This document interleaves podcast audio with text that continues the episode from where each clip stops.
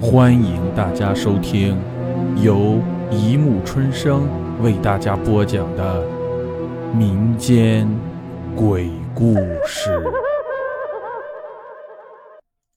第四百零一集：红舞鞋示意。快点！舒全拉着妻子拼命地穿梭在黑暗的丛林里，他们想在巡逻队没发现之前偷渡过去。我我累坏了，跑不动了。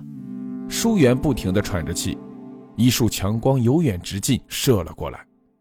舒全连忙拉着舒元闪到一旁的灌木丛后蹲下，躲过了搜索。一阵脚步声从附近传了过来，伴着的还有两个男人谈话的声音。哎，怎么会有这么多人偷渡啊？害得我们每天都要打起十二分精神做事。一个男人不满地嘟哝着：“嗯，都想着去香港发财了。哼，哪有这么多金子可以捡？”另一个男人说着：“哎，这天真冷，咱俩倒霉，轮到今天来值班，冷死了，真怀念那热乎的被窝呀！”一阵搓手声、呵气声。跺脚的声音传了过来，于书全两个人吓得大气都不敢出。走吧，这么急的水流，这么冷的天气，今天恐怕没人会来了。我们去那边看看。一个男人说，然后脚步声逐渐远去了。过了一会儿，没有了声音，书全才拉起舒媛，跨入冰冷的河水中。啊！受不了冻的舒媛抖了一阵，叫出声来：“谁？”立刻的从岸上传来了男人的呵斥声：“快快跑！”舒全也慌了，拉了舒元一把向前跑去。舒元跟在后面也不断的奔跑着，急促的脚步溅起无数的水珠，浸湿了他们的衣裤。两人觉得脚被冻得像冰块一样沉甸甸的，难以踢脚。两人跌跌撞撞地跑过河来，后面的人不再追来，只是把探照灯对着他们的身后。一阵笛声在清冷的夜空中响起，格外刺耳。这笛声是在向香港方面的巡逻兵发出的警示，说明有人进入。然后，这边岸上的香港巡逻的脚步声响了起来。快快快快，围住他们！快走！舒全拉着舒元往山上跑去，两个人拼命地跑着，后面的追兵紧跟在后面。在崎岖的山路上，几个人的脚步声凌乱有声。突然，舒媛呻吟了一声，停住脚，蹲了下来。我，我崴了脚了，跑不动了。舒全望着身后越来越近的追兵，不禁心里发急。撑撑一点，要是被抓住就完蛋了。你走吧，我走不动了。舒远苦着一张脸叫道。舒全心里发急，他好不容易过来了，绝对不可以再回去。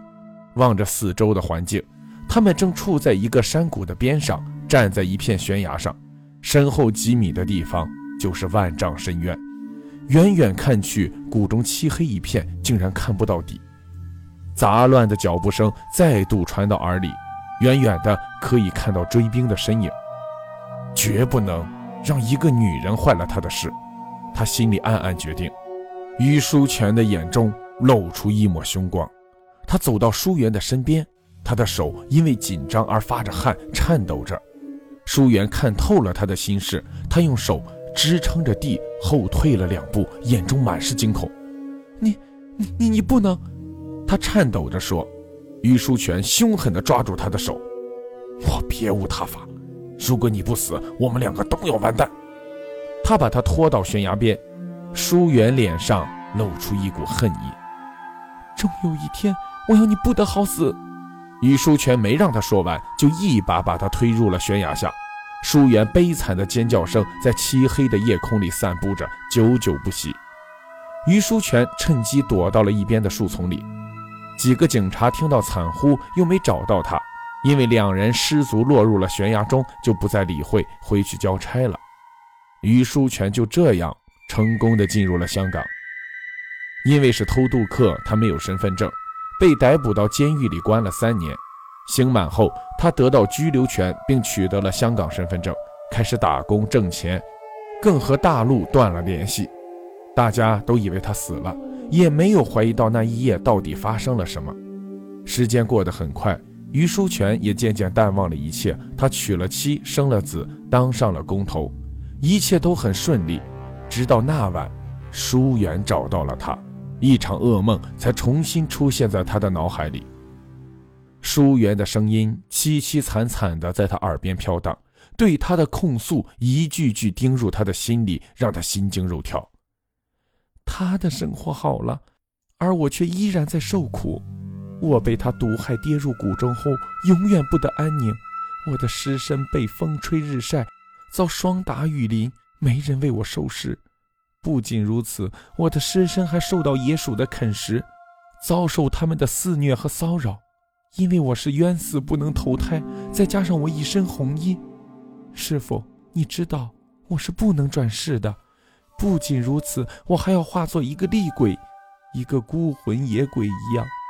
没有居所，终日飘荡。可怜我那刚有两个月的孩子也要跟着我受苦，我不甘心呐！疏远的眼泪一滴滴的滴在地上，啪嗒有声。鬼见愁叹了两声，于书全听到却抖得更加厉害了。我不停的寻找他，一直找了十年，找遍了香港的每一寸土地，几个月前才发现了他。我要报仇！我一定要为我和我的孩子报仇。他说到后面，声音又变成了嘶吼：“你要报仇，也不能这样残害无辜。这样吧，我会去取出你的遗骨，帮你们超度。你走吧，有我在这里，你也伤不了他。”鬼见愁说。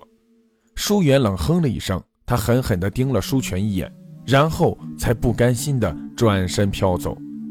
阴风再度刮起，依然是那么急，那么猛，仿佛要将屋中东西全都卷走。等一切平静后，鬼见愁默默地收拾起神坛，叹了一口气：“师师师傅，你见到了他，他想要我的命，求求你，一一一定要救救我呀！”于书全又跪在他面前，痛哭求着：“你是罪有应得。”鬼见愁恨恨地骂了句，看都不想看书全。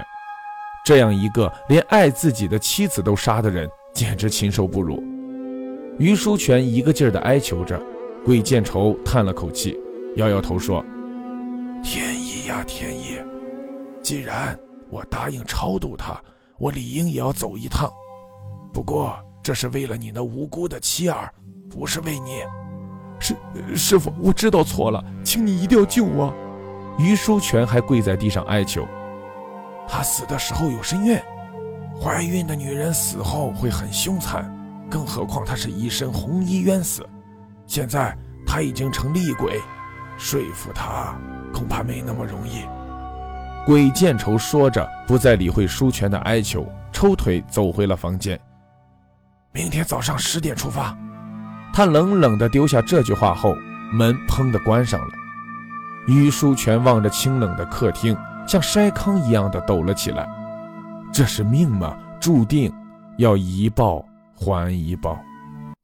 好了，故事播讲完了，欢迎大家评论、转发、关注，谢谢收听。